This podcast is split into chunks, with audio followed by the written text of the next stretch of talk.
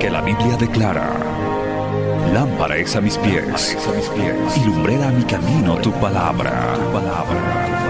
La Iglesia del Movimiento Misionero Mundial presenta Palabras de Vida Eterna, con mensajes que edificarán y llenarán tu espíritu.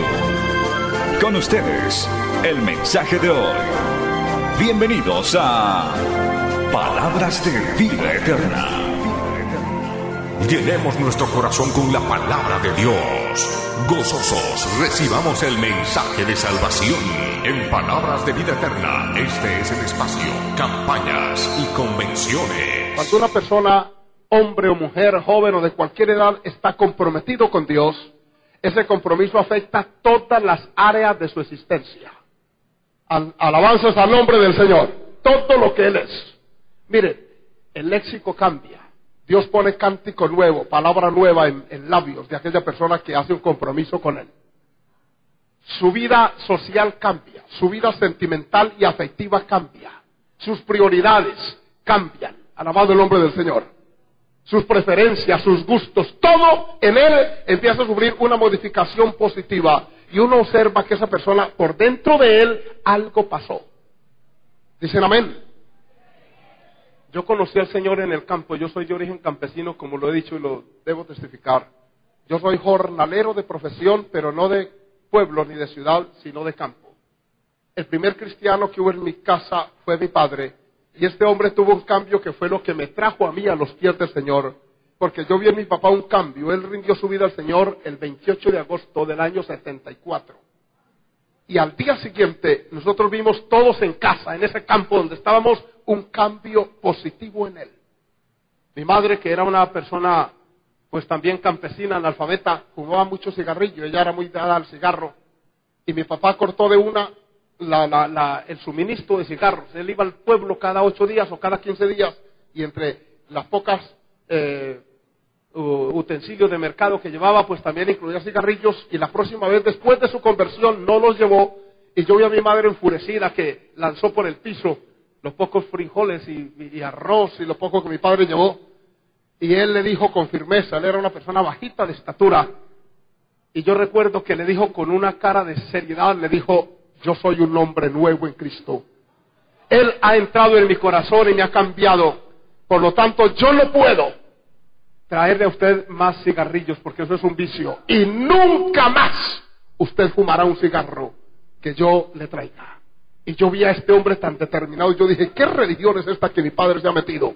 Que le ha dado un carácter tal que lo hizo otro. porque habla como antes no hablaba? porque actúa como antes no actuaba? Porque él había hecho un compromiso con Dios pocos días antes. Alabanza al nombre del Señor. Hoy cuando vemos un cristianismo tan pueril, tan liviano como predicaba anoche el pastor Carlos, cuando uno ve gente tan poco comprometida, uno va a las páginas bíblicas y uno encuentra que el cristianismo de hoy le falta un ingrediente y es la seriedad, la profundidad del compromiso que Dios demanda de nosotros. A su nombre la gloria. Cuando yo veo desde aquí, escúcheme en esto, y yo soy parte de ustedes porque pertenezco a esta obra. Cuando yo veo algunas jovencitas con una faldita tan corta, amén. Y permítame decir esto con propiedad porque me considero parte de la obra, amén. Porque a mí me formaron aquí, yo no conocí otro concilio. Yo soy del movimiento misionero mundial desde cuna, o sea, Dios me salvó aquí y aquí estoy, alabamos al Señor.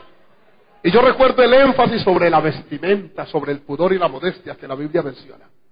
Y cuando yo veo algunas formas de peinados y algunos vestidos, yo digo, este, esta niña no tiene un compromiso profundo. Porque cuando usted tiene un compromiso, hermana, real, serio con Dios, cuando usted va a la tienda a comprar su ropa, antes de probarse un vestido, o si se lo prueba y se mira en el espejo en un vestier, usted se acuerda de un compromiso, de un pacto que tiene con el Dios del cielo. Alábele, en esta mañana debe la gloria en esta hora. Porque es que ese compromiso afecta todo, bendito el nombre del Señor. Las decisiones sentimentales, la persona con la cual usted asume un compromiso sentimental y se casa. El negocio que tiene, todo, todo. Aquí les tengo el caso de, de Urias Eteo, este soldado del ejército de David bajo el mando de, Joab, que estando en campo de batalla, dejó su esposa en casa y ella en una tarde que estaba en, en baño fue codiciada por el rey David y este se despertó un espíritu de concupiscencia y la mandó a traer, convivió con ella. Y como la guerra se prolongaba, esta mujer descubrió que estaba encinta de David y le mandó a decir esa noticia. Inmediatamente David planeó algo macabro que aquí está en la Biblia y que no lo oculta la palabra.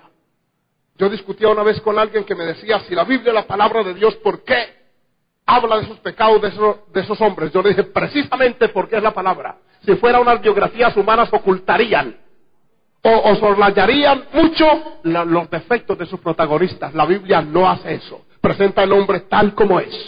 Alabanzas al Señor. Este hombre empieza a tramar un plan para ocultar aquel embarazo de esta mujer y entonces manda a traer a su esposo. Lo atiende a manteles en casa, en palacio, le da presentes y luego lo autoriza para que descienda a su casa. Y es de suponerse que un soldado como él, que venía de tiempo ya de, de la guerra, pues iba a tener una convivencia con su esposa. Pero para sorpresa de David, este hombre no descendió a su casa. Oh, cuánto damos gloria al nombre del Señor. Ahí estuvo toda la noche con los siervos montando guardia. En la mañana le hacen saber a David que Urias no había actuado de la manera que David quería y que hubiera actuado cualquier otro hombre. Él lo vuelve a entrar a palacio y le hace una pregunta. ¿Por qué no descendiste a, a tu hogar? Este hombre expone algo que demuestra lo que había adentro de él. Oh, bendito sea el nombre del Señor. Oigan la respuesta. El arca de Israel y de Judá están bajo tiendas. Aleluya. ¿Sabe qué le está diciendo este hombre? Yo soy parte de un, de, un, de un, de un contingente de soldados. Yo integro a la fuerza de Israel. Yo tengo la responsabilidad de custodiar el arca del pacto del Dios del cielo que están en una tienda, no están en un lugar adecuado como debieron estar. Además, mi jefe Uri, eh, eh, Joab, está al frente de esa tropa con todos ellos. Y yo soy parte de esa gente, yo estoy en, en batalla. Y yo no puedo cortar aquello hasta que esa arca no esté en el lugar que debe estar, hasta que yo no cumpla mi deber. Yo no debo dar lugar entonces a las preferencias, a las simpatías y a los gustos de mi naturaleza. Oh, bendito y alabado el nombre del Señor. Miren ese argumento que este hombre expone. Le dice, ellos están en el campo, o sea, están en plena guerra, en batalla. Y yo siendo parte de ellos, había de entrar a mi casa para comer y beber y dormir con mi mujer. ¿Había yo de hacer eso cuando mi gente, los que son míos, están en una situación de calamidad, de preocupación, de confrontación? Cuando yo siento lo mismo que ellos, ¿habría yo de romper aquello? No, no, vive Jehová, alabado el nombre del Señor. Vive tu alma, que la gente como yo no hace tal cosa. Oh, alabe a Dios en esta hora, hermano. Miren ustedes lo que había dentro de ese hombre. Mientras él fue traído a palacio, él seguía pensando en el arca, en el campo de batalla, en lo que lo vinculaba con aquel ejército, con aquel pueblo. ¿Sabe cómo se llama esta, evidencia? Se llama lealtad. Como dije, lealtad a unos principios que adentro había. Cuando uno observa a algunas personas que sus principios cambian tan fácilmente, sus supuestos principios, que los sacan de este entorno y los colocan en otro, y ya usted ve que eh, se nota un cambio en ellos. Por ejemplo, hay creyentes que han llegado de nuestro concilio a una ciudad donde no hay, y de pronto les toca reunirse temporalmente en otra iglesia. Y uno ve que a los pocos días ellos van asimilando la liviandad de aquel lugar donde fueron a congregarse. Sí, Señor. O sea, no se les ve esa, esa firmeza, esa lealtad a los principios que dicen tener. Es más, hay personas que se visten con pudor y decencia, porque en el púlpito nosotros con frecuencia a través del micrófono estamos exhortando. Si no fuera así, ellos y ellas no se vistirían adecuadamente. Alabanzas al nombre maravilloso de Jesús. Si esto es exhortando, si esto es llamando la atención, tocando la campana, hay que hacerlo con frecuencia. ¿Qué tal que olvidáramos o que tomáramos otros temas y dejáramos estos un poco? ¿Qué sería entonces? Alabanzas al nombre del Señor. ¿Dónde están entonces esos fundamentos, esos criterios internos, esas evidencias? Sea glorificado el nombre del Señor. Porque también ha habido creyentes que se han parado en el lugar. Miren, en Arauca, donde yo serví al Señor por años, fue una joven que era de un concilio pequeño pero celoso. Allá en su lugar, en su tierra, en la parte norte del país, ella fue trasladada a trabajar con una empresa petrolera y esta joven mujer se mantenía, era una mujer con una experiencia con Dios. Y cuando llegó a su iglesia, ella le dijo al pastor, el pastor que me formó a mí no permitía esto y esto. La Biblia dice, ¿sabe qué le dijo aquel pastor? Le dijo, mire, aquí hay un concilio que se parece a esa iglesia legalista y fanática de donde usted viene. Esa, esa gente es la gente del movimiento. Pero aquí usted no puede venir con eso porque usted se va a crear un conflicto con la demás juventud de la iglesia y me va a crear un problema. Por favor, usted desentona con ese vestido tan largo y con esa forma. No, no, váyase. Y esa muchacha llegó un domingo en la mañana a nuestra iglesia y me dijo, pastor, mi pastor me despidió y me dijo que me viniera a reunir aquí porque según yo desentono allá. Pero yo estoy observando que aquí yo encajo. Yo le di la mano y le dije, usted es bienvenida. Alabanzas al nombre del Señor.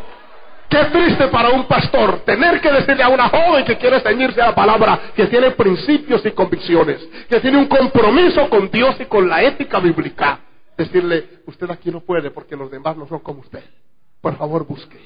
Hoy, hermanos, me dio tristeza por aquel concilio, no por ella, porque yo le dije bienvenida y está con nosotros todavía. Ya es una mujer casada y tiene su hogar, pero esta mujer se mantuvo. Sea bendito el nombre de Jesús. ¿Cómo está su compromiso interno, hermano? Porque es que esta lealtad de Urias me llama la atención. Miren ustedes que a este hombre vuelve David y le habla y le sugiere, y de pronto viendo que no tuvo la opción de, hacer aquello para atribuirle el embarazo, porque él se supuso, van a convivir, y entonces él eh, sencillamente le va a decir que, sí, que hubo un, tal vez un retraso allí, una falta de cuentas, pero el embarazo se lo van a atribuir a él, pero como no se dio así, este hombre se fue a la oficina.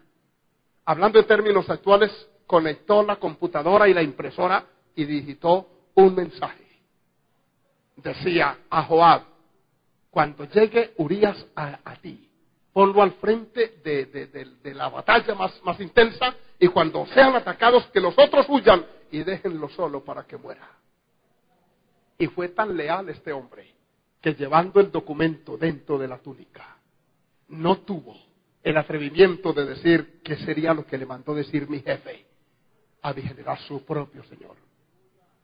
Llegó allá al campo de batalla, fue donde Joab y le dijo, aquí le mandan el rey David. Y Joab leyó, cuando este hombre te entregue esto, ponlo al frente. Y tal vez Joab leyó y lo miraba.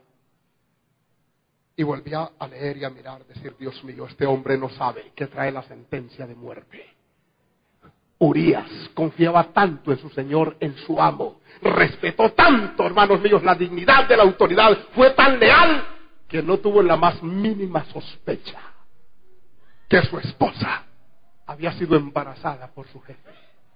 Uy, qué triste esto, hermanos. Dios en su sapiencia le ocultó, oígame bien, a Urias por su lealtad que nunca se enteró. Este hombre murió en el frente de batalla, pero murió creyendo aquí que su jefe era un hombre de altura. Uy, cuando yo leo esto, pastores, obreros que me oyen en esta hora, me pienso en ese pueblo que nos oye, que nos ven. Esa gente que se sienta en los bancos, que toma su vehículo para venir a escucharlo usted en la iglesia. Ese concepto que tiene de usted porque lo ve arriba en el altar y se goza y se alegra por esa palabra. En lo interno, ¿Cómo es usted con esa persona? Oh, glorificado el nombre de Jesús. Oigan, este hombre, ¿cómo no voy a admirarlo? Yo, un hombre que le cree. Lo ponen en la batalla y cuando ya se cumple eh, la sentencia y se muere, entonces David se entera. Y le dice Joab, mire, dígale con el siervo que mandó decir, esa historia está ahí, usted la ha leído, todo, ¿cierto? La hemos leído. Díganle que, que hubo una guerra muy intensa. Y entonces fueron a David a decirle, y cuando él se moleste y se incomode por las bajas que tuvimos, dígale que también cayó Urias Eteo. Y cuando este hombre fue el criado y le dio el, reporte a David y le dijo, mire, así, así pasó. Y entonces David se molestó y le dijo, pero ustedes, ¿por qué se acercaron al muro? Se expusieron demasiado. Acuérdense de la experiencia de un hombre que por pegarse tanto al muro una mujer lanzó un, un objeto pesado y lo mató. ¿Ustedes por qué hacen eso? Mire. Y de pronto el criado le dijo, pero es que yo quería añadirle que allí también murió Urias Eteo, cuando oyó que murió. Ah, bueno, pues es que en la guerra pasa así. ¿Ven? A veces la espada corta para allá, a veces corta para acá. Tranquilos, eso no fue tanto. Pero él creyó que con la muerte de él aquello había quedado ahí. Aquí lo estamos considerando nosotros siglos después. Oh, gloria al Señor. lealtad a unos principios, a un compromiso. A mí me parece que el día que a Urias le tomaron juramento de bandera, yo nunca fui al cuartel, pero en Colombia se hace juramento de bandera. Los soldados que se enrolan en las filas, que es obligatorio allá, tienen que presentar juramento de bandera un mes y medio o dos después de ser reclutados y les preguntan, ¿juráis por Dios defender la patria y así, así? Y ellos dicen, sí juro. Y dicen, si así fuere, Él os lo premie. Mas si no fuere así, Él y la patria os lo demanden. Es un compromiso serio. Este hombre el día que le dijeron seréis fiel a vuestro jefe, a vuestros superiores, a vuestros capitanes y, a vuestros oficiales, parece que Urias dijo, seré fiel. Alabado el nombre de Jesús, cumpliré con mis deberes. Estaré donde me ubiquen y haré lo que me manden. Hoy, hermanos, bendito sea el Señor por Urias. Oh, gloria al nombre de Jesús.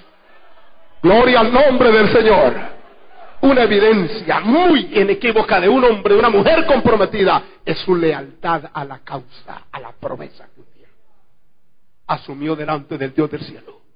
Mire, uno de los que se dividieron en Colombia, yo estaba llorando una vez allá en la finca, por uno de ellos, yo estaba tirado en el piso, y Dios trajo la cocinera de una de las hermanas que nos ayudan allá.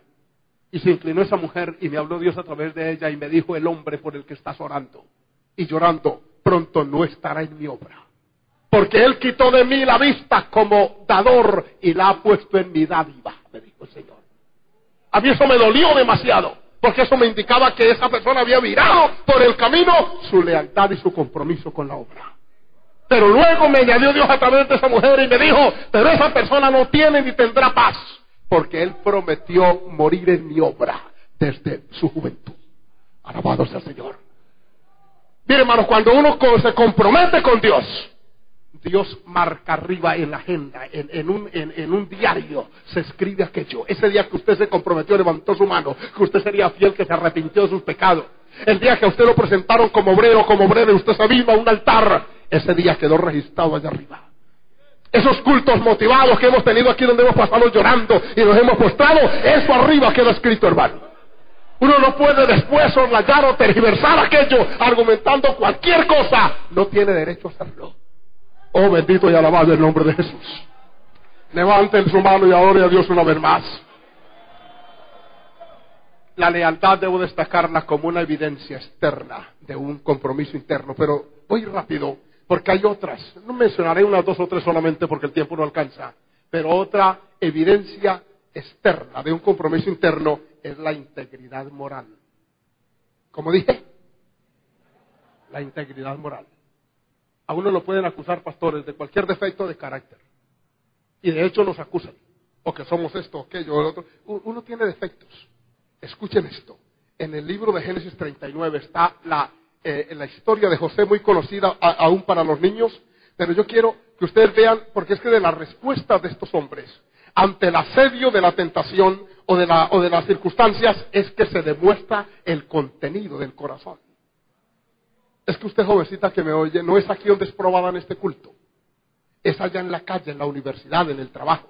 Es cuando el inconverso le insinúa la mira de una manera pecaminosa, cuando le lanza. Es cuando le llega el mensaje de texto insinuante. Es cuando le llega a través del chat de la computadora un mensaje pecaminoso. Es ahí cuando usted está sola o solo, cuando usted sabe de qué está hecho. Alabado el nombre del Señor. Amén. No es en un culto, en un culto no hay prueba, en un culto lo que hay es gozo, alegría, palabra, bendición. La prueba es después que uno sale. Aquí tenemos a un hombre llamado José que ustedes saben el asedio de que fue víctima a través de la mujer de Potifar.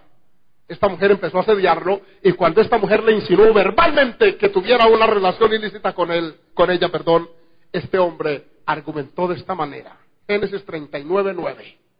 No hay otro mayor que yo en esta casa. Escuchen esto.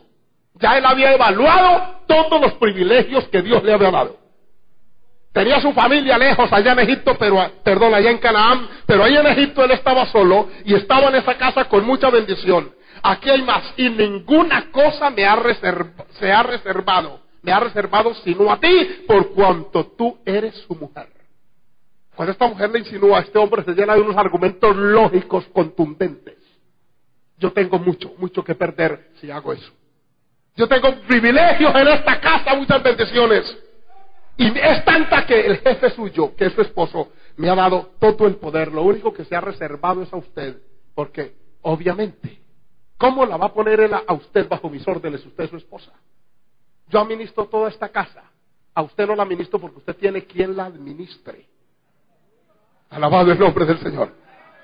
¿Sí encuentra usted una lógica en estos argumentos? Pero dentro, ¿por qué sale esto? Porque él ya había evaluado todo. Él había visto los criados que estaban a su lado. Él había visto cómo su jefe lo trataba con dignidad, con respeto. Él todo lo había evaluado y había dicho, ¿estos son privilegios? Yo allá lo que hacía era apacentar ovejas y ayudar allá en, en la casa y en los trabajos de agricultura y llevarle comida a mis hermanos al campo y aquí me ponen bajo techo y me ponen criados y todo. No, esto es una bendición. Amén. Y luego añade este argumento tan valioso. ¿Cómo pues haría yo este grande mal? Alabanzas al Señor. Y pecaría contra Dios. Yo haría un mal grande. Si yo accedo a sus pretensiones, yo haría un mal a mi jefe que confió en mí. Miren lo contrario a la vida, alabados al Señor. Ese hombre que depositó la confianza en mí se va a sentir defraudado.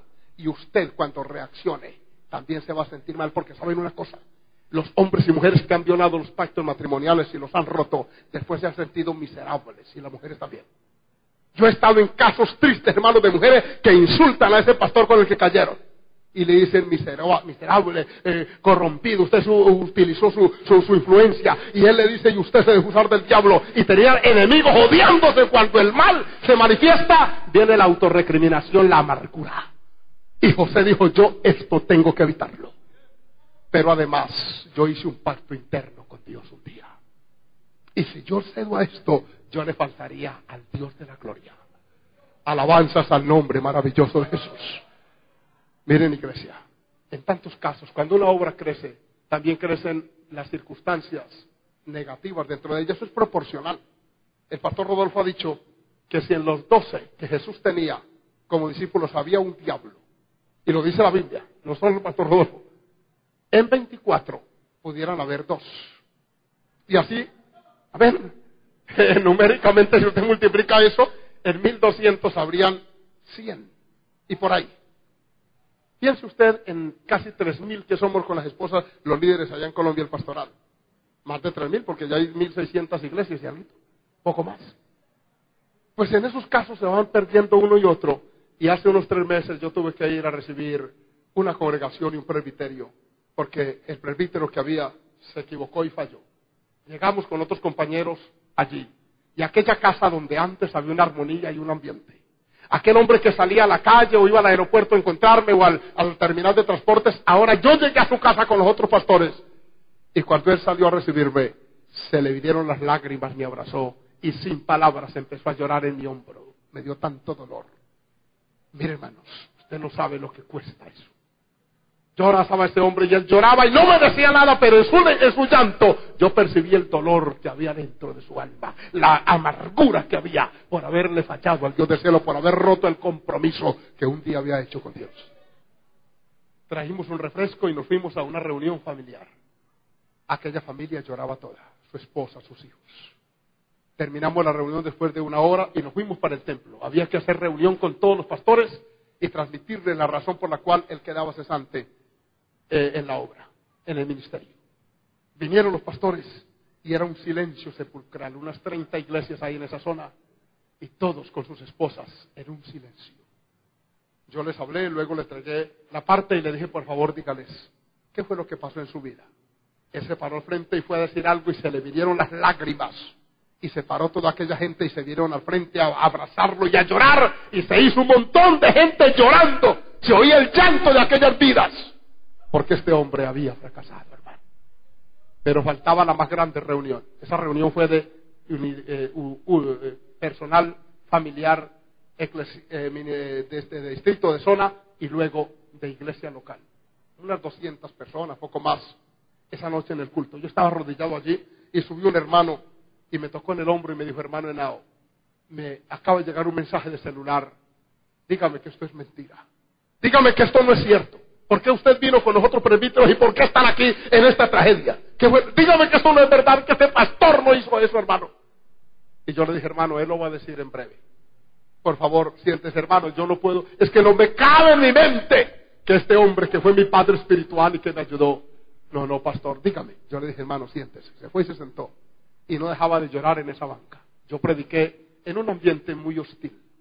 Porque ustedes saben como predicadores que una cosa es predicar en un ambiente así de bendición y otro es ir a predicarle a un pueblo, hermanos, que está en, en, una conmoción. Hoy, hermanos, eso, no es deseable. Uno no haya qué tema recurrir, que de dónde me agarro para predicar. Alabados al Señor.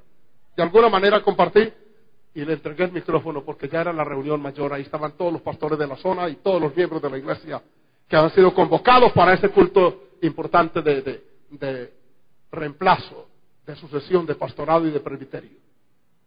Esta gente no me escucharon bien. Mientras yo predicaba, yo los veía que miraban para otro lado y se miraban entre sí. Yo dije, ¿para qué más? Una media hora terminé y le di la parte y él se paró al frente y se hizo un silencio en aquel recinto.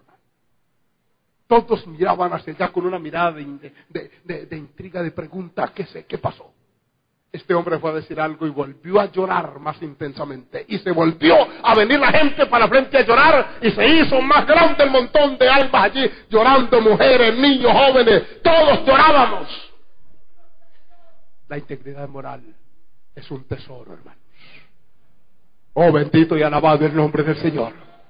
Este hombre José, joven que aún estaba, escúcheme muchacho que me oye este hombre, a pesar de estar rodeado de ese asedio, este hombre tuvo un análisis porque había hecho en lo secreto un compromiso. Tal vez José había insinuado, había percibido la forma como esa mujer lo asediaba, su mirada, su manera de caminar cuando pasaba frente a él. Todos esos lenguajes que los psicólogos han descubierto. Cuando una mujer quiere entrampar a un hombre, ella actúa de determinada manera. La forma como le responde al teléfono como camina delante de él cuando él está viendo cómo mueven el cabello de una manera instintiva, insinuante. Los psicólogos han, analizado la personalidad femenina y han descubierto eso. Y la Biblia dice que la mujer caza la preciosa alma del varón. Que José había intuido eso. Y tal de rodillas decía, Señor, guárdame de Potífara. Amén. Bueno, yo no sé cómo se llamaba ella. Alabado el nombre del Señor. Dame fuerza, Dios mío. Él veía que cada día el asedio era más y más. Hasta que un día él estaba haciendo su oficio y ella, él escuchó que esa mujer mandó a todos los criados, uno para Plaza de las Américas, otro para, por allá para, amén, para Santurce, para, no sé para dónde, pero ella desocupó la casa y solamente lo dejó a él haciendo el oficio. Y escúchenme, varones y hermanas, uno no es, usted no es retrasado mental. Los hombres que han fracasado en esto saben por intuición, porque el Espíritu de Dios primero le muestra y segundo porque su intuición como humano le hace saber. Usted sabe cuando una mujer le mira de una manera insinuante, cuando la mira la hermana en Cristo, Dios lo bendiga, pastor. Uno sabe diferenciar eso. ¿Es así o no es así, hermano? Bueno, vengan a decir, a decir, ay, que yo no sé qué me pasó. Usted sí sabe qué le pasó. Por supuesto, lo mismo, hermana, usted es esposa de pastor de jovencito, usted sabe diferenciar entre la mirada del muchacho respetuoso, hermana, el Señor le bendiga. Si vienen a integrar el coro, vamos a ensayar y ensaya como es y canta y usted ve normal, pero de pronto usted empieza a notar que hay unas miraditas y unas actitudes. Alabanzas al nombre del Señor, alábele que Él está aquí en esta hora. Amén, hermano. Es el momento de decir, Señor, guárdame en tu nombre, yo reprendo esto. Eso fue lo que hizo José más de una vez en la noche, Señor, guárdame, por favor. Cuando él está haciendo el oficio, cuando ve que viene la señora y me imagino la sonrisa de oreja a oreja y la actitud insinuante. Y lo toma por la ropa y le dice de una manera verbal, descarada y pecaminosa, duerme conmigo. Y él ahí es donde le dice, te está equivocada. Yo tengo un compromiso con el Dios del cielo. Oh, bendito sea el nombre del Señor. Estos personajes bíblicos que yo le menciono me inspiran como inspiran los hombres de integridad, los hombres que se han muerto de viejos y se han mantenido. Como Luis Ortiz, que me gocé apenas entrando aquí, el agente de inmigración. ¿A qué viene usted, señor? Le dije, vengo a una convención. ¿De qué concilio? Me preguntó. Le dije, del Movimiento Misionero Mundial. Ajá. La que fundó Luis Ortiz, le dije, sí, señor. Mientras le ponía el sello a mi pasaporte, me dijo, puertorriqueño el varón. Le dije, sí, señor, para la gloria de Dios. Amén. Creo que es un cristiano, no sé de qué concilio. Pero ese hombre reconoce, el hermano Ortiz murió con sus años, hace 14 años poco más, pero murió vertical. Bendito sea el nombre de Jesús. Ese legado no podemos olvidarlo y tenemos que repetírselo a la generación que se está levantando. Que muchos, como el hermano que cantó aquí, no conocieron a ese varón, pero lo conocimos como un hombre de integridad, de principios. Yo no tuve tanta cercanía con él porque yo vivía lejos, pero sus mensajes, sus palabras, sus consejos, su orientación, siempre me dieron a entender que dentro de él había una estructura de un hombre comprometido con Dios y con su obra. Alabanzas al nombre de Jesús. La integridad moral es una evidencia. Si usted oye de un pastor enredado en cuestiones, divorciado de la mujer recasado con otra, ¿dónde está el compromiso de ese varón? ¿Quién dijo que un hombre comprometido con Dios rompe su vínculo matrimonial por, por irse tras otra mujer? ¿Quién dijo eso? Y a veces hay gente que se viene a escuchar a personas sin autoridad moral, que se sientan en los bancos de la iglesia oyendo pastores que carecen de la estructura que debe tener el hombre de Dios que ocupa un altar. Hermano, nosotros esta obra hemos aprendido, nosotros no nos sentamos a oír a cualquiera. Este pueblo que oye esta palabra sabe eh, eh, valorar y medir los hombres de Dios que Él ha puesto al frente de nosotros. Gloria y alabanza al nombre de Jesús. Así que tengo ya dos, dos eh, evidencias. Permítanme hablar de otra que es tan escasa hoy. Es la responsabilidad. Y les voy a citar para este ejemplo, en Primero de Reyes 22.14, tenemos a Micaía. Por favor, vamos allí. En el libro de Reyes, aquí más adelantito, capítulo 22, primer libro de Reyes 22, usted encuentra un hombre comprometido también con la responsabilidad ministerial. 22.14. Óigalo, alabe al Señor mientras lo encuentra. También es conocido este pasaje, ustedes saben del el rey Acab cuando quería subir con Josafat a la guerra y desposeer aquellas tierras allá. Entonces los profetas baratos, aquellos de aguapanela, aquellos que les gusta decir siempre las cosas livianas, allá decimos aguapanela cuando son livianos. Panela es una pasta dulce que usamos en Colombia. Pues aquí, hermanos míos, habían unos que le decían siempre lo que les gustaba. Y cuidado con esto, que a muchos les gusta oír lo que a ellos les agrada. Aquí están bien. Siervo mío, siervo mío. Así dice Jehová. Te llenaré los bolsillos, te, tendrás carro nuevo. Yo estos días, yo no veo enlace. Esa cadena latino, latina que dice que es cristiana, que más bien ha sido nociva y lo digo públicamente. Amén. Allí no hay mucho que ver. Pero siempre, uh, recibe unción de carro nuevo, casa nueva. Y la gente, escarcha de oro, decía uno, ponía oro y caía. Adúltero y gente sin arrepentimiento ahí, supuestamente recibiendo. ¿Por qué no les hablan de la santificación que debe haber en la persona? Del compromiso de la seriedad que debe haber delante del Dios de la gloria. Pues había un poco de profetas delante de Acab y le profetizaban todo lo bueno. Y cuando Josafat le dice, ¿falta algún profeta? ¿Hay alguno más? Porque ya pasó toda esta comparsa. Amén. Y él le dice, hay uno. Alabado el nombre del Señor. Pero es que, es que yo no simpatizo con él. Lo que les pasa, saben algunos en Colombia yo he amonestado a algunos que cuando anunciamos uno de ellos, o algunos, ay, se miran entre sí como quien dice, viene espada. Y siente como, como, como, como una, como una, como, una, ¿cierto? Porque ya conocen y yo bendigo al Señor por estos varones y les digo públicamente, no bajen la espada. En el nombre del Señor, porque hay una cantidad de pueblo que ama la palabra. Que hay uno que otro que, que, que le gusta la liviandad, es cierto. Y tendremos que bregar con ellos porque ¿qué podemos hacer si no se comprometen con Dios? Pero hay otros que lo hacen de todo corazón.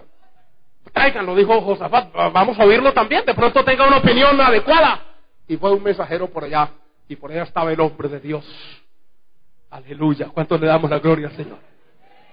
Lo traen y por el camino le dice estas palabras. Miren, se las voy a leer. Aleluya. Versículo 13. 22, 13. El mensajero que había ido a llamar a Micaía le habló diciendo, he aquí que las palabras de los profetas a una voz, o sea, todos, anuncian al rey cosas buenas. Sea ahora tu palabra conforme a la palabra de alguno de ellos y anuncia también buen éxito. Ah, lo, lo quiso manipular por el camino. Alabado sea el nombre del Señor. Oiga, hombre y mujer de Dios que me oye. Que a veces alguien lo quiere manipular por el camino con una ofrenda, con una, con una preventa, con una navida. Ha pasado. Bendito el nombre del Señor. Entonces venga para acá de la misma palabra. Oiga la respuesta de Micaía. vive Jehová, aleluya. ¿Cuántos decimos que vive Jehová? Que lo que Jehová me hable, eso diré. Eso se llama responsabilidad. No pensar tanto en la reacción del pueblo, sino en la responsabilidad delante del Dios del cielo. Ese mensaje que entretiene, que no confronta a la gente. Es que si digo esto, me hago impopular. Algunos dicen, aquí no puedes venir a predicar eso. ¿Cómo que no? Si es que es palabra de Dios, hermano. ¿Cómo vamos a decirle a un predicador, un hombre de Dios, aquí no diga esto, ni aquello, ni lo otro, si Dios se glorifica a través de él, hermano? Sea glorificado su nombre para siempre. Si es palabra de Dios. Y así le dijo Micaías, mire, sencillamente no se preocupe, lo que Jehová me diga, si él me dice que repita lo de ellos, pero ¿cómo le iba a decir Dios si lo que le han dicho era mentira? Incluso hubo un tal Kenana, era que llamaba el profeta este, hizo una lesión objetiva. Amén. Se consiguió unos cuernos y los traía por ahí en un, en, un amén, y los sacó y se los puso acá. Y delante de acá danzaba y decía así, así, y hacía señas como, como, como el torero en la, en la plaza de todas, así, acornearás a los enemigos y los otros, ¡uh! ¡Uh! amén, aplaudiendo. ¿No lo has visto ustedes en, esas reuniones modernas hoy? Una silbatina irreverente, y a todos le aplauden y tal, pero entró Micaía. Oh, gloria al nombre de Jesús. A su nombre la gloria. Toda esa comparsa de, profetas se quedaron viéndole. Y le dice acá, a ver, necesitamos oír la palabra tuya. Y el hombre lo miró con sarcasmo. Y le dijo, usted quiere oír, váyase para la guerra esa y verá. Pero se lo dijo en tono sarcástico. Y él le dijo a nosotros, ¿se da cuenta? Que nunca me dice lo que a mí me gusta siempre. Y ahí es cuando el hombre con seriedad y con responsabilidad le dice, óigame, aleluya, yo vi a Israel en una desbandada. Yo vi, Dios me mostró allá una, una situación de caos, de devastación. Yo lo vi antes que suceda. Y se viene que enana y le pone un golpe en la cara. Y le dice, ¿por dónde se fue el Espíritu de Jehová de mí? Y él le dijo, espere que estés allá escondiéndote de lugar en lugar. Botó los cuernos que enana. Amén. Alabado el nombre de Jesús. Y a correr se dijo porque palabra de Jehová vino a través de este hombre. Hoy pastores obreros de Dios, qué responsabilidad la de este hombre. Prefirió irse a la cárcel porque sabe que dijo acá molesto, no le hizo caso. Le dijo al criado, métalo allá en cárcel y déle agua de aflicción y pan de angustia. Cuando yo regrese, yo saco a este hombre de yo mismo. Y Micaía, antes de trasponer la puerta, volvió atrás y le dijo, si llegas a volver aquí en paz, yo no he hablado de parte de Jehová. El hombre responsable sabe cuándo habla de parte de Dios y cuándo no lo habla. No dice que Dios le dijo sin Dios haberle dicho nada. Tenemos que ser precavidos y, muy responsables en eso, hermano. Que Jehová me mostró y Dios no le había mostrado nada. Alabanzas al nombre de Jesús. Un maestro bíblico para dar un instituto le dijo una vez a una joven que Dios le había mostrado que ella iba a ser su esposa. Porque hay unos tan cobardes que no le dicen, usted me llama la atención, simpatizo, sino que le mandan una, una, razón de parte de Dios. Dios me dijo que usted va a ser mi esposa. Y le dijo, ¿seguro? ¿Cuánto? Dijo, estos días. Anoche tuve una revelación. Le dijo, ¿y no le ha dicho el Señor que yo hace ocho meses que estoy casada? Alabado el nombre de Jesús. Que mi esposo vive en otra parte de la ciudad y que yo vengo aquí a estudiar, pero yo regreso para allá porque él vive allá. ¿No le dijo Dios eso? Qué responsabilidad de estar atribuyéndole a Dios lo que Dios no ha dicho. Yo una bandada de profetas y apóstoles diciéndole al pueblo una cantidad de cosas que Dios no ha dicho. Lo que Dios dice en esta palabra es que se arrepientan, se conviertan de todo corazón, que hagan frutos dignos de arrepentimiento, que abandonen su vana manera de vivir, que prediquemos la palabra a tiempo y fuera de tiempo. Insta, redarguye, reprende, dice la palabra y una cantidad de hombres en el altar y ante los medios entreteniendo el pueblo, diciéndole banalidades y cosas livianas para que la gente aplauda y traiga dinero. No, hermanos, la responsabilidad de esta obra es entregar el mensaje que Dios ha entregado a esta obra. Oh, bendito y adorado su nombre para siempre. Aquí está la presencia del Señor, hermano, y Él quiere ayudarnos. Oiga, no la evidencia de un hombre comprometido con Dios es que no le importa la reacción o el qué dirán. Entrega lo que Dios le dijo que entregara. Que se molestará uno que otro se incomoda, no importa. Dios honrará su palabra en su momento. Ustedes saben que este hombre dijo la verdad y acá nunca regresó. Yo lo he leído en la Biblia. ¿Qué pasaría con Micaía? ¿Quién lo sacó de la cárcel? Lo que dice es que Acab nunca regresó a liberarlo. Porque Acab murió tal como la palabra de Jehová lo había dicho. Es por eso que nos preocupamos cuando nos dan el micrófono, por la responsabilidad que esto implica, hermanos. Cuando usted lo llaman para que dé un, un consejo pastoral, cuando vienen a su oficina y se sientan, ¿qué le decimos, hermano? Yo he visto personas que salen tristes. Pastor, yo no creí que usted me iba a decir eso. Yo le he dicho, me da mucho dolor, pero es que no puedo decirle otra cosa que lo que dice la palabra del Señor. Yo no puedo. Es mi responsabilidad tener que decir lo que aquí dice y esto a veces incomoda y molesta. Oh, bendito sea el Señor. El tiempo se ha ido, hermanos, pero yo quiero terminar rápido, porque es que otra virtud o evidencia de una persona comprometida con Dios es su sometimiento a la autoridad. Este es un, perfil que Dios le ha dado a los obreros aquí y a los creyentes. Ustedes oyen el respeto que nosotros tratamos a estos hombres de Dios. Y todos los que pasamos a saludar lo hacemos. No es adulación, para nada.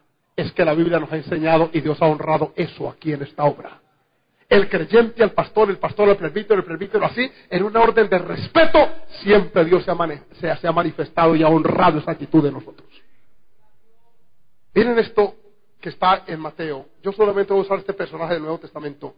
Mateo 8:5 nos habla de ese centurión que tenía un alto concepto de lo que es autoridad delegada. Alabanzas al nombre de Jesús.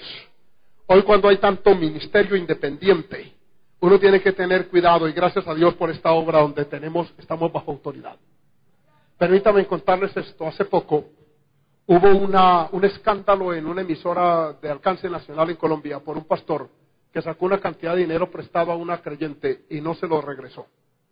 Esta mujer le puso una demanda por estafa, pero luego los medios se enteraron y los entrevistaron a los dos, a ella, y ella le decía al aire por la emisora a este pastor, pastor, págueme el dinero. Usted tiene muchísimo dinero y lo que yo le presté no es tanto, era el equivalente de unos 50 mil dólares. Y eso fue un escándalo muy tremendo. A raíz de eso, me llamaron de una emisora cristiana para que yo dijera una opinión al respecto. Yo le dije, no me gusta opinar sobre concilios ajenos, esa no es mi ética. Pero pastor, si fuera en su concilio, ¿qué sucedería? Yo le dije, si eso sucediera en este concilio, inmediatamente la Junta llamaría a ese pastor a una reunión. O paga ese dinero para evitar el escarnio y el vituperio público del Evangelio, o no podría seguir siendo pastor entre nosotros. Así de sencillo. ¿Por qué pasa eso entonces? Yo le dije, porque son pastores independientes que a nadie le rinden cuentas. Ellos cogen diezmos, pero ¿a quién le diezman? Amén. Ellos eh, exigen sometimiento, pero ellos ¿a quién se someten? En la eventualidad de enseñar una herejía, un error doctrinal, ¿quién los llama para corregírselo? ¿Sabían ustedes que uno siempre debe estar bajo autoridad, no solamente por cuestión de conciencia, sino también por doctrina y por ética? Amén. Porque uno tiene, está sujeto a estos valores para enseñar con mucho cuidado, porque usted no puede pararse en un púlpito a enseñar que Jehová me dijo tal cosa si Dios no le dijo nada. Porque aquí hay personas que juzgan y evalúan ese mensaje. Gloria al nombre de Jesús. Pues aquí tenemos un hombre con autoridad que en la ciudad de Capernaum pidió a Jesús ayuda para que su hijo fuera sanado. Cuando el Señor le dice, yo iré y lo sanaré, versículo 7 del capítulo 8 de Mateo, el hombre hace una declaración que demuestra lo que había por dentro de él. Respondió el centurión y dijo, Señor, oiga la palabra Señor, con mucho respeto, no soy digno de que entres bajo mi techo, solamente di la palabra y mi criado sanará. Y arreglón seguido añade este hermoso ejemplo, porque yo porque también yo soy hombre bajo autoridad, o sea, arriba de mí hay generales, hay coroneles, hay, oficiales de alta jerarquía, y abajo de mí hay soldados. Yo le digo a un soldado, ven y viene, y al otro, hace esto y lo hace, y a mi siervo hace esto, etcétera. Óigame, este ejemplo demuestra lo ubicado que este hombre estaba. Lo hemos dicho. Cuando usted está en el púlpito, alabe, glorifique al Señor, dele gloria, levante su mano pero cuando está en la banca. ¿Cuántos dan gloria al nombre del Señor? Le dijeron a un expresbítero que fuimos con el hermano Gustavo a relevar porque no fue capaz. Después de la próxima reunión, un pastor le dijo, en la reunión que teníamos de pastores, que normalmente yo hago, le dijo, cuando usted era presbítero, nos hacía firmar un memorando de asistencia. Y si nos demorábamos 15 minutos más de la hora prevista, nos exhortaba aún públicamente. ¿Por qué ahora que no es presbítero? Porque llega con una hora y media y dos de retraso. ¿Por qué se va antes de terminar el culto, pastor? ¿Por qué no nos demuestra? Alabado el nombre del Señor. Que así como usted era para mandar, es para obedecer. Y esas palabras se las repitió un obrero joven a uno de los rebeldes que se fueron en Colombia. Lo retó delante de mí y le dijo, demuéstreme que así como yo le obedecí a usted, usted ahora les obedece a ellos. ¿Por qué usted se revela contra una, una actitud de la Junta? Amén. Oiga, hermanos, qué terrible cuando, uy, Dios mío, yo cuando ya que yo dije, guárdalo, Señor, que a uno un creyente o una persona menos lo venga a enfrentar de esa manera. ¿Por qué usted cuando está aquí le gusta que le obedezcan y cuando está allá le cuesta obedecer? Amén, hermanos. Este hombre está citando un ejemplo, le dice a mí, así como yo tengo gente bajo mi mando, hay otros sobre mí que me ordenan. Es decir, cuando a mí me dice un general de, de mi jerarquía arriba, haz esto, yo lo hago. Y lo mismo aplico yo al que está debajo. El asunto es que yo mando gente, mando tropas, hombres, pero sobre la enfermedad y la, la, atadura de mis criados no tengo potestad. Yo mando solamente gente aquí, yo hago parar un poco y todos firmes y ahí está. Pero la enfermedad, Señor, no, eh, no me obedece. Eso le compete a usted. ¿Usted qué necesidad tiene de ir a mi casa? Aquí mismo usted dice enfermedad fuera y allá mismo sana. Oh, gloria al nombre del Señor. Oiga, ese hombre estaba tan ubicado que Jesús se sorprende. ¡Oh! Alabado el nombre del Señor. Es así, ese concepto de autoridad. Bendito sea el Señor. Cuando estábamos en autoridad. Esto es serio, hermanos. Hoy estamos aquí, mañana estaremos allá en una. De pronto con un bastoncito y así con Parkinson. Con un caminadocito. Si el Señor nos deja llegar hasta allá cuando nuestro aceite, como se predicaba estos días, empiece a agotarse. Amén, ¿cierto, Pastor Marcado? Amén. Y es que para allá vamos. Esto no hay, hermanos, barranco que nos ataje. Es por eso que, Dios le ha dado a esta obra, hermano, miren esta, esta maravilla. A mí me preguntó una viuda en Barranquilla, cuyo esposo murió prematuramente, me dijo, ¿cómo subsistieron ustedes el movimiento? A la muerte del difunto Ortiz, a la partida del hermano Ciro. A todo eso y por qué usted ha seguido creciendo. Yo le dije, Dios le dio a esta obra una, una autoridad que no es, no es vitalicia en ninguno de nosotros. Dios releva uno y pone otro y el pueblo se va ciñendo a cada autoridad que Dios vaya poniendo, independiente de quien sea que la tenga en ese momento. Alabe al Dios de la gloria en esta hora. Miren qué lindo esto, hermano. Así que esta, esta, esta virtud, yo la llamaría esta evidencia. Toda persona que dice que tiene un compromiso con Dios, pregúntele quién es su jefe, su superior jerárquico. Si es un creyente, dígale cómo se llama su pastor fulano de tal, con qué concilio, bajo qué autoridad ejerce el ministerio. En el caso de que usted fallara, ¿a qué superior remito yo mi queja? Sea bendito el nombre del Señor. No, que a mí me llamó Dios, déjelo quieto. Ese hombre no, esa mujer no tiene un compromiso con el Dios verdadero. La persona que tiene un compromiso lo primero que busca es a quién someterse. Porque si no se somete, no hay tal compromiso con Dios. Glorificado el nombre del Señor. A su nombre, gloria. El tiempo avanza, hermanos, y yo voy a terminar diciéndoles que la última de las tantas que hay, pero la que yo voy a mencionar aquí es la determinación. Es una persona que está dispuesta a lo que sea. Miren Esther 4:16. Gloria al nombre de Jesús. Esther capítulo 4 es muy conocido también. Aquí tenemos a una joven y quise incluirla aquí porque en esta obra las mujeres también son reconocidas por su ministerio cuando lo tienen y cómo las usa Dios cantando y adorando y dirigiendo alabanzas al nombre del Señor. Escuchen mujeres, que esto no es exclusividad del varón, hay mujeres que yo conozco, hermano, de, un, de una autoridad, sea bendito el nombre del Señor. Amén, aquí está. En el capítulo 4, todos ustedes saben el caso, la, las componentas y toda la trama infernal que había contra el pueblo judío, Mientras eso se daba por fuera, Dios movía los hilos internamente para ubicar a Esther, aquella joven huérfana, quien llegó a palacio. ¿Han leído esa historia, verdad que sí? Amén. Estando allá esta muchacha, empezó a ser presionada por su primo, que le mandaba notas, y en una le mandó la copia del documento en el cual la, la firma del rey aparecía, donde el pueblo de Dios estaba sentenciado a ser exterminado masivamente con día, fecha y hora. En la primera vez, oígame acá, jovencitas, Esther le dijo, yo no puedo hacer nada. Ustedes han leído eso.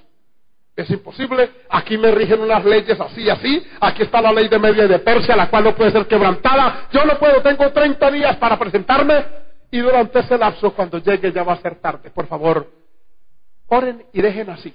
Pero Mardoqueo le mandó una segunda nota para atrás. Bendito sea el Señor. Esa segunda nota le decía, usted sabe el riesgo que estamos corriendo. Si usted no hace nada, no se preocupe, duerma ya. Siga tranquila comiendo y engordando allá. Que cuando empiecen a cortar cabezas, no faltará el que le diga, ella es judía, y le hagan una prueba de ADN y descubren que usted es judía. Y cuando se compruebe que lo es, esa cabellera larga, ese rostro hermoso, ese cuerpo esbelto va a quedar sin cabeza. Así que ve a ver si hace algo ahora o no lo hace. Ve, hermanos, pastores, obreros cristianos, hay veces que a uno le toca hacer cosas que a uno no le gusta hacer ni quisiera hacer. A nivel personal, a nivel familiar. Hay veces que uno tiene que decirle a un hijo, a la esposa, incluso mirarla con mucha determinación y decirle, mi amor, no. Alabado sea el Señor.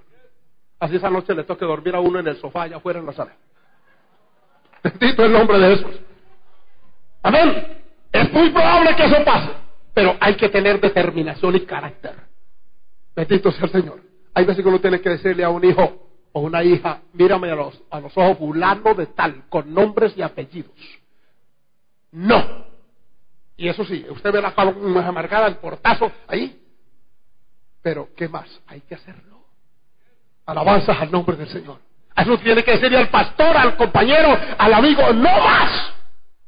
Y eso ya no es el saludo, no es el igual. Dios lo bendiga, hermano, el, apretón, ya, Dios lo bendiga. Dios, para se afectan las relaciones amistosas interpersonales. Pero es que por encima está, hermanos míos, esto que se llama determinación. Le dice Mardoqueo a su prima que tanto afecto le tenía y que le había criado, usted no espere escapar más que cualquier otro judío. Si usted no hace nada, Dios se va de alguien, Dios moverá. Alabado sea el Señor. Pero usted también va a perecer. Cuando esta mujer entiende la seriedad, la gravedad de esa situación, manda para atrás una, de, una nota con estos términos. Versículo 15, 4.15. Y Esther dijo que respondiesen a Mardoqueo, ve y reúne a todos los judíos que se hallan en Susa y ayunad por mí, no comáis ni bebáis en tres días y noche y día. Yo también con mis doncellas ayunaré igualmente. Y entonces entraré a ver al rey, aunque no sea conforme a la ley y está la lapidaria frase esta. ¿Cuál es la frase? Más durito, ¿cómo? Y si perezco, que perezca. Hoy, hermanos, que lo diga un abuelito de 90 años, ya vivió, ya, ya si perece antes es, mucho a la extra que ha vivido, ¿cierto? A ver, decirle a una persona ya con, un Parkinson avanzado, llegando al siglo, que si perezca, pues obvio, no es que ya está cerquita, antes, a ver, está viviendo de más, alabado el nombre del Señor, pero que lo diga una joven, una muchacha empezando a vivir, alabado el nombre de Jesús. Una muchacha, hermano, con todo un futuro, y decirle, voy a quebrantar la ley en, en aras de defender a mi pueblo. Voy a, a, intentar hacer algo, Dios mío. Y entra en un ayuno de tres días esta joven con toda la doncella. Les dijo, esto es serio, esto es grave. Aquí lo que está pasando es una amenaza, yo no la había dimensionado como es, pero esto está en un grande riesgo. Y le dijo al cocinero, al chef, por favor, no traigan ningún alimento. Y empieza un clamor allá en ese palacio, en esos, en esos aposentos allá, a gemir. Y primer día y segunda día y las noches de cada día. Y luego amaneció el tercer día. Y Esther tal vez miró hacia allá y dijo, Señor, es probable que mañana a esta hora yo no esté sobre la tierra pero yo tengo que hacer algo ahora, me tocó a mí. Hermanos, usted sabe cuando hay veces que uno dice, ¿por qué no le tocó a otro? ¿Por qué no pusieron aquí a alguien que le tocara hacer esto? Porque lo que menos quiere la gente hoy es comprometerse. Ese término tiene un profundísimo significado. Alabado el nombre de Jesús. Pero Esther dijo, aquí es. Se alistó, oró, Tal vez comió algo y dijo, Señor, hoy hay una norma que prohíbe mi ingreso a ese, a ese trono, pero yo tengo que hacerlo, Dios mío, es ahora o nunca. Y por dentro palpitaba su corazón y empezó a caminar hacia ese trono. Y lo único que había que esperar era que extendiera el rey su cetro como símbolo de aceptación. Si no lo llega a hacer, inmediatamente unos eunucos la iban a tomar y le iban a sacar de allí. Iba a morir por haber entrado antes de lo previsto en la ley de Media y de Persia, la cual no podía ser quebrantada. Es cuando la ley toca, hermanos. Cuando hay otras normas como la que le impusieron a, Daniel allá en el palacio también. Cuando hay otros, otras circunstancias externas como las que imponen en algunos lugares en Colombia donde dicen que no se puede predicar. Cuando uno está predicando en un púlpito y de pronto ve uno personas que son enemigas y ve uno gente armada. Yo les digo con experiencia, uno siente el miedo humano. Uno siente por aquí. Yo tuve esa experiencia. Yo sé lo que suelo decir, Dios mío. Ellos me dijeron que no predicara y yo vine a predicar y aquí me están oyendo. Y yo en mi mente predicaba con mi subconsciente, pero en el consciente decía, ahora termino la predicación y me llaman a preguntarme, Dios mío, y en la mente despedirse uno de la esposa, decirle, mi hija, ore por mí, mi amor, porque como no hay celular ni hay nada, yo no sé si vuelva o no vuelva. Y esa esposa, Señor, bendice este varón, sé con él, amén.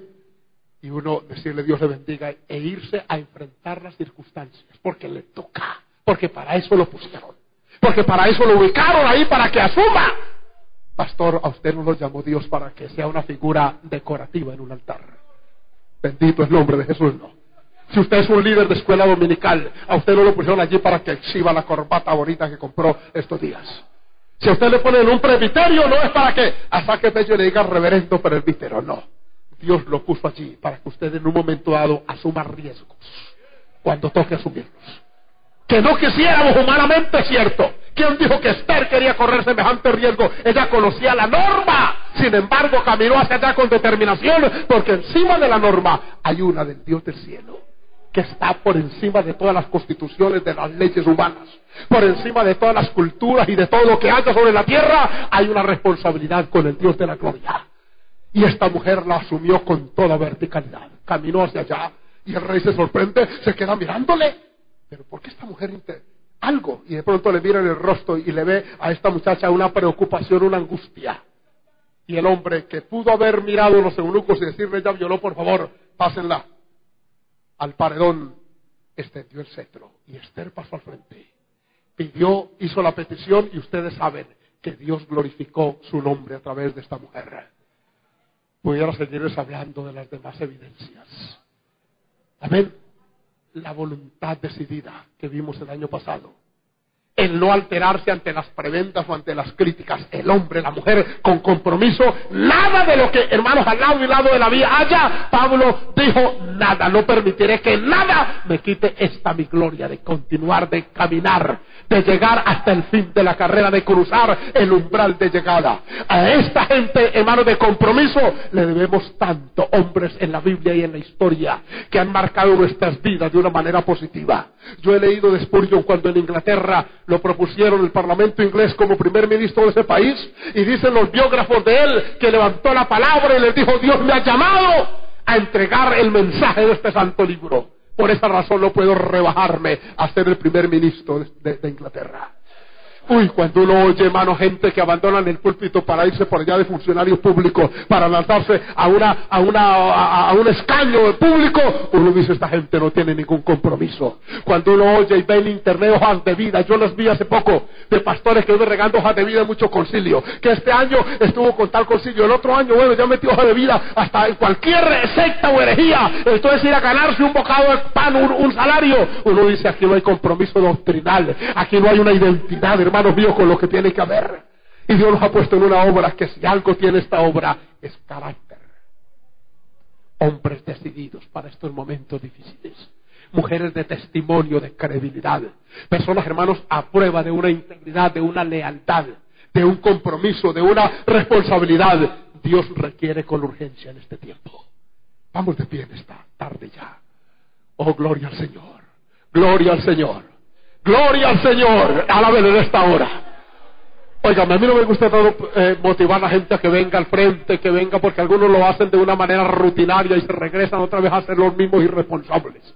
A seguir siendo lo mismo, no. Esto no es de venir a un altar solamente como por mostrar algo. Pero si alguno de ustedes sabe que su responsabilidad, su integridad, su lealtad y todas estas virtudes que hemos visto no están en usted o algunas de ellas faltan, está el Dios del cielo que lo requiere este año de compromiso. Esto será puesto a prueba, pastor, que me oye una y otra vez. Usted será probado para ver qué principios y criterios. Usted verá la línea de la Santa Cena que vienen mujeres de pronto mal vestidas, jóvenes de cualquier manera. Usted será probado de una manera y otra a ver qué va a hacer si se calla o se motiva a exhortar a esa iglesia a vivir en santidad y en rectitud. Ustedes presbíteros de pronto verán pastores que uno que otro seguirá en negligencia, en una actitud displicente. ¿Qué va a hacer? ¿Lo va a dejar así? ¿O va a aplicar la responsabilidad de decirle a piñas, hermano, porque Dios lo quiere bendecir en este año como nunca antes lo ha hecho. Por eso en esta hora yo quiero orar para un joven o señorita que le ha costado. Usted no ha hecho un compromiso serio con Dios. Tal vez la simpatía y la cercanía con la iglesia se debe a que sus padres o familiares o, o, allegados están en la iglesia, pero dentro de usted usted anhelaría actuar de otra manera. Mm, usted quisiera que se menguara, que se bajara el nivel. En esta hora Dios. A través de Betel Satelital hemos presentado el espacio Campañas y Convenciones. Gracias por su atención. Que Dios le bendiga.